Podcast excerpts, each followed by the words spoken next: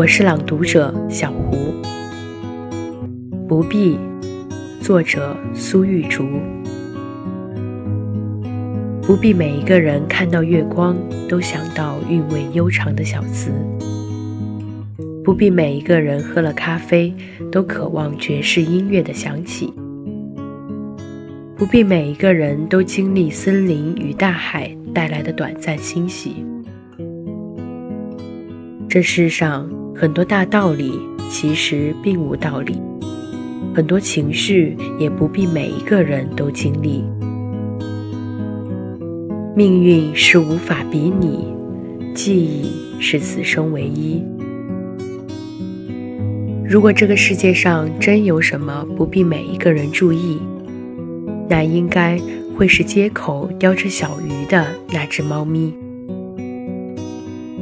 如果他会开口回应你的好意，那他一定会说：“不必。”